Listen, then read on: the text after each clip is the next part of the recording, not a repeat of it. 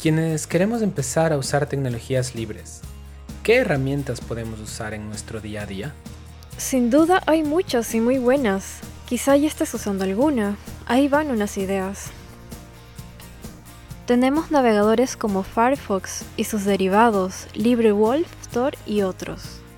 Ah, sí, de hecho, ya uso Firefox. No sabía que fuese libre.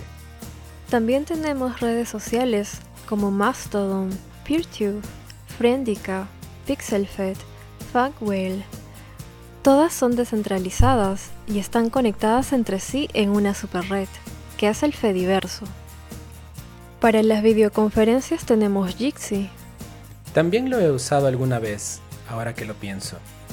Como opciones de mensajería tenemos las aplicaciones Element o FluffyChat de la red Matrix. Para la red XMPP están Blabber o Conversations. Otras opciones son DeltaChat, que es compatible con el correo electrónico, o bien Signal. ¿Y para trabajar individualmente o en equipo?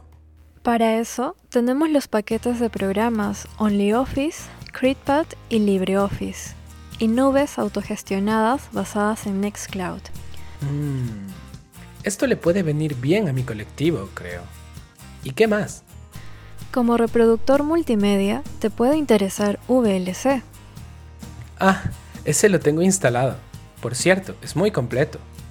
Y como alternativas a Windows, tenemos muchos sistemas operativos, como todas las variantes de GNU Linux. Y supongo que hay muchas más herramientas, ¿no? Sí, por supuesto. Si quieres explorar, tienes F-Droid, todo un repositorio lleno de aplicaciones libres para Android. Y algunos buenos catálogos sobre herramientas libres y seguras, como Prison Break, Privacy Tools, el Centro de Aplicaciones Alternativas y la Guía de Ciberseguridad Escudo Encriptado.